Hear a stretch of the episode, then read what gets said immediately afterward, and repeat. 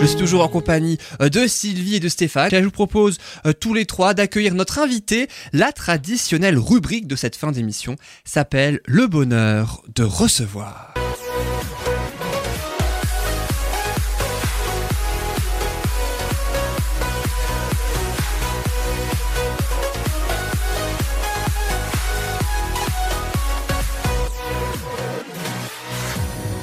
Et notre invité aujourd'hui s'appelle Philippe Pérennes, professeur de classe à l'école Mathias Grunewald de Logelbar. Philippe Pérennes, bonjour. Bonjour. Merci beaucoup d'être avec nous en tout cas pour euh, parler de l'école Mathias Grunewald mais aussi des 100 ans de la pédagogie Steiner. On va en parler dans quelques instants. Mais juste avant, je propose eh bien, aux euh, deux chroniqueurs ici présents les deux traditionnelles questions. Vous Ah oui, connaissez c'est vrai. très certainement le principe. Visiblement, Sylvie avait oublié, ça fait plaisir.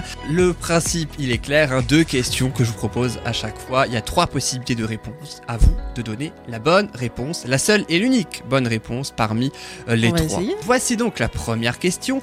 L'école Mathias Grunewald, située rue Herzog à Logelbar, accueille des élèves de 3 à 18 ans, répartis sur trois cycles, donc de 3 à 6 ans, de 7 à 14 ans et de 14 à 18 ans. D'où la question, comment s'appelle le cycle accueillant les enfants de 7 à 14 ans? Est-ce que ça s'appelle le jardin d'enfants?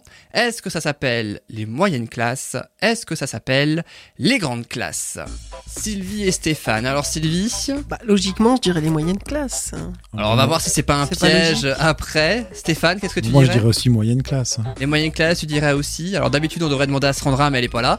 Donc du coup, Philippe Pérennes, est-ce que c'est la bonne réponse? Je confirme absolument, ce sont les Ah. moyennes classes. Effectivement. La logique est respectée.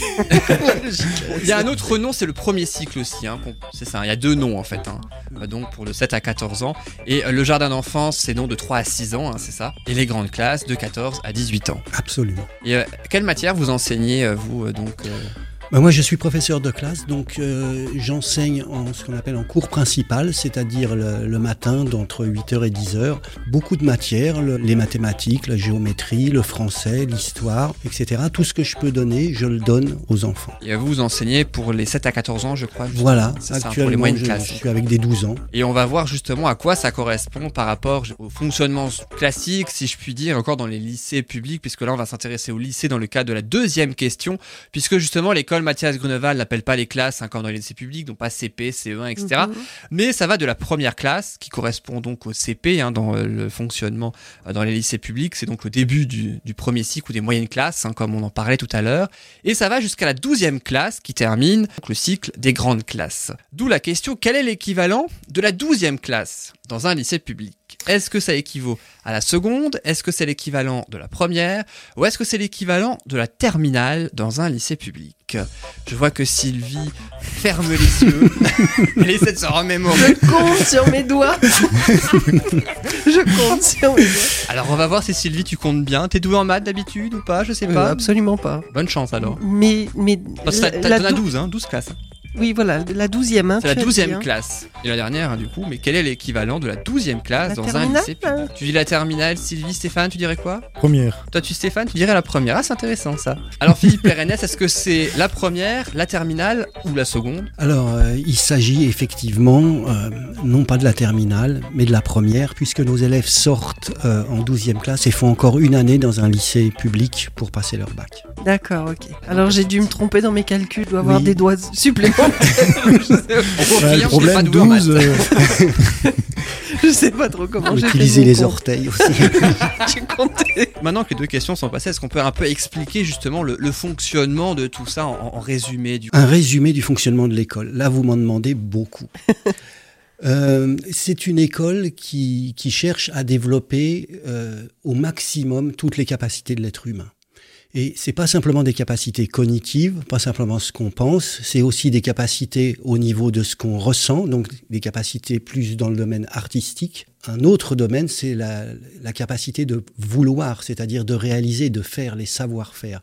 Donc pour être très bref, on travaille au niveau des savoir-faire, apprendre quelque chose, tourner une manivelle par exemple, dans la rubrique précédente on a entendu parler, Euh, donc des savoir-faire. Ensuite on travaille au plan artistique, on est plus dans le domaine de ressentir la musique, de ressentir le- euh, la, la plasticité, de ressentir, etc. Tout, ces, tout ce qui traite maintenant du domaine artistique. Et enfin, il y a un troisième domaine qui est celui plus de la pensée. On doit, à notre époque, penser, c'est absolument indispensable. Bah, Donc, on, on- on essaye de mener ces, ces trois chantiers euh, de front en fonction de l'âge de l'enfant. Vous activez les trois pôles de fonctionnement de l'être humain la pensée, l'é- l'émotionnel et le comportement. Oui, en fonction de de l'âge, en fonction de l'âge de l'enfant. Parce que, euh, nous, ça, c'est- merci pour cette question, ça me permet de, de rajouter quelque chose.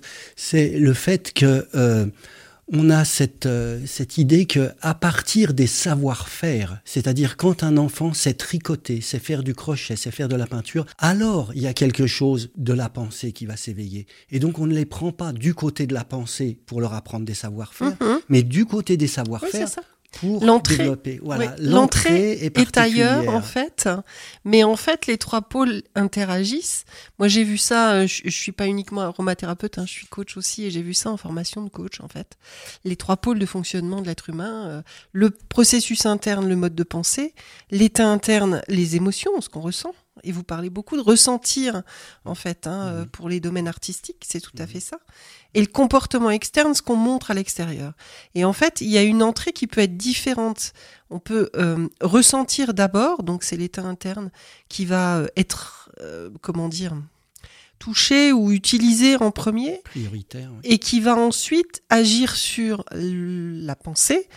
Et euh, ensuite, dans le comportement, on va montrer quelque chose. Le point d'entrée peut être en fait euh, l'un ou l'autre, aussi bien la pensée que l'état interne émotionnel ou le comportement, quoi, Et dans les apprentissages. Oui, tout à fait. Et nous, on essaye essentiellement de travailler avec les enfants, donc maintenant, Mhm. sur le pôle du savoir-faire et du ressentir, pour éveiller en troisième la pensée. Donc, c'est, euh, on a remarqué, par exemple, parce que ça, c'est des expériences qui ont été faites, qu'un enfant qui sait tricoter sans trou, donc sans laisser tomber de mailles comme Oui. ça, il a une aptitude particulière à suivre une pensée logique après. Ouais. Il a une aptitude particulière pour les mathématiques.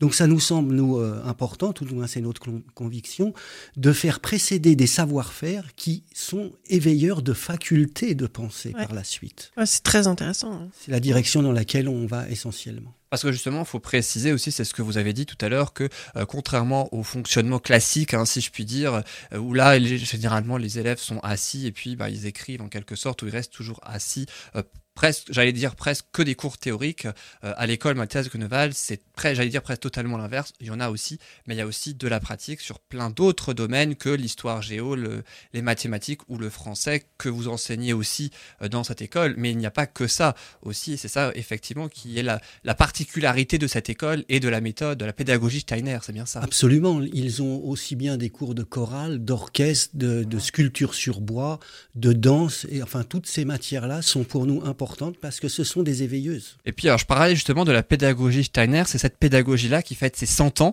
En 2019, on l'a un petit peu, euh, peu évoqué, j'imagine que euh, vous avez fêté ces 100 ans avec les élèves ou, ou pas? Oui, oui, oui, oui.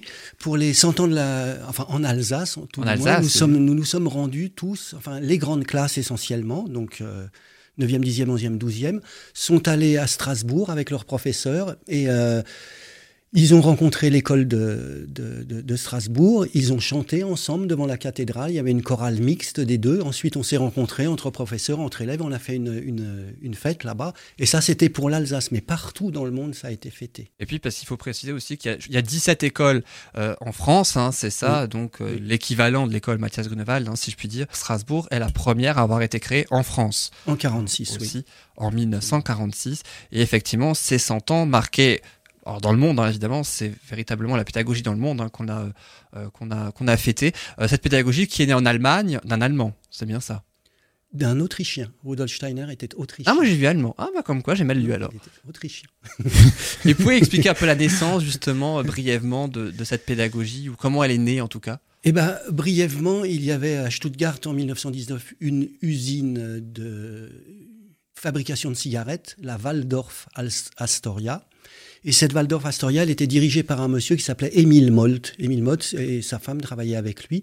Et c'est des gens qui connaissaient bien Rudolf Steiner, qui connaissaient bien l'anthroposophie et qui ont demandé à Rudolf Steiner, mais n'y a-t-il pas moyen, à partir de l'anthroposophie, de faire maintenant quelque chose pour euh, les- pour l'éducation. Et donc ils ont euh, Rudolf Steiner a accepté. Et donc c'est à partir de ce moment-là qu'est née en 19 la toute première école à Stuttgart. Et donc avec euh, les, les- essentiellement c'était les, les enfants des ouvriers qui étaient dedans. Et euh, quand on regarde 1919, donc il y avait une école, quelque chose comme 12 professeurs. Vous regardez euh, aujourd'hui 2019, 1151 écoles sur tous les continents. On va faire l'exception l'Antarctique et l'Arctique parce que là il n'y a pas grand monde. Euh, En effet. plus de 2000 jardins d'enfants. Si vous regardez nos, nous en France, 17 écoles, nous sommes peu représentatifs. Vous regardez de l'autre côté de la frontière, en Allemagne, 257 élèves, 80, deux- pardon, 257 écoles, 90 000 élèves pratiquement. C'est là où il y en a le plus en Allemagne, des écoles euh, dans le monde? Euh, en Allemagne, il y en a beaucoup, mais il y a des pays qui démarrent extrêmement fort euh, actuellement dans la pédagogie Waldorf. Vous avez la Chine, où un Ah oui, boom des Chine. écoles. Ah oui, la Ah. Chine. Ils en créent presque une par jour. J'exagère à peine. Ils sont un milliard et demi, donc euh, oui, oui, il y a du Oui, monde. oui, il y a- il y a- Il y a du monde sur le il y a de terrain. quoi faire ça, il y a de quoi Mais- faire en Chine. D'au- D'autres pays moins, moins spectaculaires, pour ainsi dire, la, la Hongrie, par exemple. Euh, en Hongrie, ils sont maintenant à 47 écoles, je crois. Donc euh, ça, ça va très vite et il y en a euh, vraiment partout et dans toutes les. Je veux dire, c'est pas une école qui s'adresse à une à une partie particulière de la population. Vous avez, euh, on a, en, par exemple, en Afrique du Sud, des écoles qui sont dans les quartiers les plus pauvres. Vous avez au Brésil des écoles qui sont dans les favelas. Vous avez une école qui s'appelle l'école de la décharge parce qu'elle est juste à côté d'une décharge. Vous avez en Amérique du Sud des écoles qui vivent dans des situations euh, relativement extrêmes de par l'altitude à laquelle elles sont Mhm. et le peu de moyens que les gens ont pour faire vivre cette pédagogie. Mais c'est une volonté de leur part de la, de la faire vivre. Il y a une, demande euh, des parents, des enfants, et donc partout dans le monde, cette pédagogie est, est présente aujourd'hui. Mais par contre, ce que je pourrais dire, c'est que les écoles se développent là où il y a des volontés de parents de donner ce type d'éducation à leurs enfants. Et toujours à la base d'école, c'est pas une fédération qui crée des écoles, ce sont toujours les parents. Donc c'est c'est pour les dire, parents. c'est pas une volonté d'une instance extérieure qui va fonder des écoles le C'est les parents qui Ce sont. sont les parents. parents qui demandent et les fédérations qui essayent de répondre comme elles peuvent. Il faut savoir qu'une école, euh, enfin moi je le ressens comme ça parce que je connais un enfant qui y est.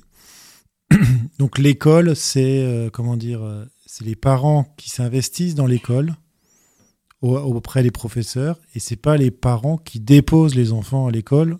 Prenez-les en charge. Oui. Comme l'éducation nationale. oui. C'est autre chose. C'est pas. Ils sont acteurs aussi, si voilà, je comprends bien, exactement. de, de la pédagogie quelque part et de l'éducation. Enfin, euh, C'est une synergie entre euh, élèves, professeurs et parents.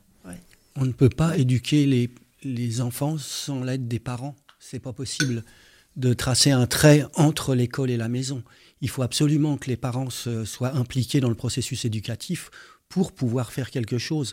Et quand les parents sont im- impliqués dans la gestion de l'école, dans l'organisation des fêtes, etc., eh bien ça, les enfants le ressentent. Papa et maman, ils veulent vraiment que cette chose-là existe. Et donc ça, pour l'enfant, c'est c'est de l'or. Son école prend de l'importance. son école et puis quelque part lui aussi et ce qu'il y fait? Exactement, parce ouais. que enfin je pense que les enfants se sentent aussi euh, euh, plus regardés entre guillemets par leurs parents de, de, de leur journée qu'ils passent à l'école en fait Et nous avons aussi un, lien avec les parents, c'est-à-dire que nous, avons des soirées de parents régulières dans lesquelles nous leur exposons, nous leur montrons ce que nous avons fait avec les enfants, nous leur exposons maintenant pourquoi et comment nous faisons les choses. Et puis, euh, nous, nous avons des entretiens individuels, s'il le faut, à chaque fois qu'il le faut. Donc, les liens avec les parents, nous essayons de les soigner au maximum. Puis il faut dire ce qui est, quoi. L'école traditionnelle est quand même fait pour ce qu'on appelle les gens qui sont esthètes, qui ont, euh, comment dire, qui emmagasinent, qui sont scolaires, qui sont dans les manuels, qui recrachent, qui ont compris. Enfin, je veux dire, qui, qui donnent des leçons. Pas qui, pas théorique, qui donnent quoi. des leçons, mais qui ont appris une leçon et ils recrachent la leçon, quoi. oui bah qui font fonctionner principalement Le leur cerveau, tête, voilà. en fait Et je me permettrai juste de les défendre un peu, parce que ce sont mes collègues. Oui, bien oui, sûr, oui, oui. oui, non et, mais euh, et je les aime beaucoup. J'ai beaucoup d'amis qui sont dans, dans l'éducation nationale et qui, euh, qui sont vraiment des gens de cœur et qui donnent tout ce qu'ils peuvent pour les enfants, qui font tout ce qu'ils peuvent. Mais ils- évidemment, ils sont dans un système qui ne Ben leur voilà, permet oui. pas de faire tout ce Oui, qu'ils oui, oui, voudraient. oui, on Oui, leur donne pas forcément toujours les moyens c'est Voilà, sûr Ils n'ont pas les Ça, libertés. je suis d'accord. Mais on a des gens admirables dans l'éducation Oh oui, nationale. mais j'en ai rencontré aussi euh, et je suis tout à fait formidables, d'accord avec vous. Et, Ah et ouais, c'est tout à pas fait, leur jeter la pierre que de dire ça. hein. J'essayais juste de faire un comparatif, mais comprendre aussi euh, quelles sont les différences et il y a des points communs aussi, c'est vrai, euh, entre Les deux eux, systèmes. justement, effectivement, hein, les deux systèmes, donc aussi, euh, euh, aussi bien le fonctionnement classique, si je puis dire, si on peut l'appeler ainsi. J'avoue, je ne sais même pas tellement comment le, le, le, le nommer. Et puis aussi bah, la pédagogie Steiner, donc avec l'école Mathias Grunewald. J'ai- Je vais donner le site internet aussi de l'école Mathias Grunewald, pédagogie-steiner-colmar.fr hein, pour avoir euh, plus de, de plus amples informations. Comment les élèves sont admis dans cette école? C'est vraiment selon la volonté des parents, comme vous l'avez dit tout à l'heure? Absolument. Pour rentrer dans l'école, il faut le vouloir. Donc, euh, il y a deux, deux choses. Alors, ça dépend. Soit l'enfant rentre au jardin d'enfants, donc entre 3 et 6 ans, comme vous l'avez dit tout à l'heure. Et donc là, c'est une procédure, je veux dire, il n'y a, pas de, choses particulières. Et à partir du jardin d'enfants, il suit ensuite première classe, deuxième classe jusqu'en douzième. Donc ça, c'est le cursus euh, à peu près habituel. Mais quand on voit sur une classe, j'ai actuellement une classe d'une trentaine d'élèves, j'en ai euh, 17, 18 qui viennent du jardin d'enfants. Les autres arrivent en cours de scolarité pour des raisons X et Y, des parents qui déménagent ou des, parents qui se disent mais ça, mon enfant ne s'épanouit pas comme je le souhaiterais ou qui découvrent cette pédagogie et qui veulent quelque part essayer. Et nous, ce qui nous intéresse, c'est de voir non pas tant le niveau de l'enfant, s'il est capable de faire ci, s'il est capable de faire ça. Évidemment que c'est important, mais c'est pas primordial. La chose, c'est aussi de savoir est-ce qu'on peut travailler ensemble? Est-ce qu'on peut travailler? Est-ce qu'on on aura l'appui des parents? Est-ce que, euh, vous voyez, est-ce que l'enfant a réellement aussi euh, euh, sa place dans la classe? Tout ça, c'est des choses qu'on essaye d'observer le plus finement possible. Et évidemment, on, est, on fait des erreurs comme tout le monde. Des fois, on prend, on prend des enfants qu'on ne devrait pas prendre, et des fois, certainement, on n'en prend pas qu'on devrait prendre. Et vous avez des échos aussi des, euh, des, des, élèves qui euh, donc finissent leur douzième classe et qui partent ensuite de l'école pour faire autre chose. Est-ce que vous avez des échos de ces gens-là, euh, justement, de ces jeunes? Oui, alors on a des échos de ces gens-là déjà dans notre école et on a des échos de, des, des anciens élèves au niveau international puisqu'il y a des études qui, euh, qui ont été faites sur euh, des, milliers d'élèves euh, Waldorf. Donc là, on sait plusieurs choses. En ce qui concerne notre élève, donc toujours la question, c'est est-ce qu'ils vont s'adapter? Est-ce que quand ils vont sortir de la, de la 12e classe, ils vont pouvoir aller dans le public et s'adapter? Et là, maintenant, ça fait quand même quelques décennies que nous lâchons des, des, élèves dans le, dans le public. Et donc, euh, non seulement ils s'adaptent, mais ils s'adaptent très bien.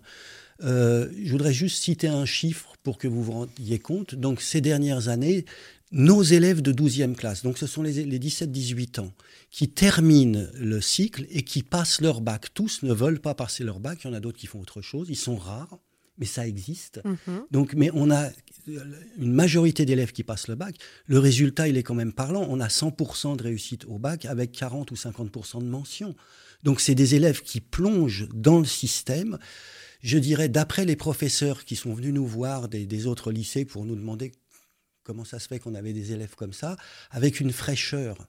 Vous comprenez ils n'ont pas subi quand même euh, les pressions que malheureusement ils, ils, doivent subir depuis les toutes petites classes. Ces pressions-là n'existent pas chez nous. Jusqu'à 14 ans, ils ne reçoivent pas de notes. Vous vous rendez compte? On n'est pas noté parce qu'on ne peut pas noter abstraitement. Un, ça, ça vaut 14, mais ça vaut 14 par rapport à quoi? Par rapport à la classe, par rapport à toi. Donc nous, on essaye plus d'évaluer l'enfant, c'est-à-dire de, c'est plus dans le dialogue de sentir est-ce que tu as fait tout ce que tu as pu? Ou est-ce que tu aurais pu faire plus? C'est ça qui est important finalement. Et donc quand ils sortent de l'école, euh, ils ont euh, ils ont plus de plus de, fraîcheur. Et donc on, on a des professeurs qui sont venus nous voir pour nous questionner sur la manière dont nous éduquions les enfants pour qu'ils soient encore aussi curieux quand ils arrivent. Et puis je rappelle que l'école Mathias Grunewald est située rue Herzog à Logelbar et le site internet c'est www.pédagogie-steiner-colmar.fr. Merci beaucoup d'avoir été avec nous Philippe Pérennes, merci beaucoup. Merci. Merci à vous aussi. Merci beaucoup.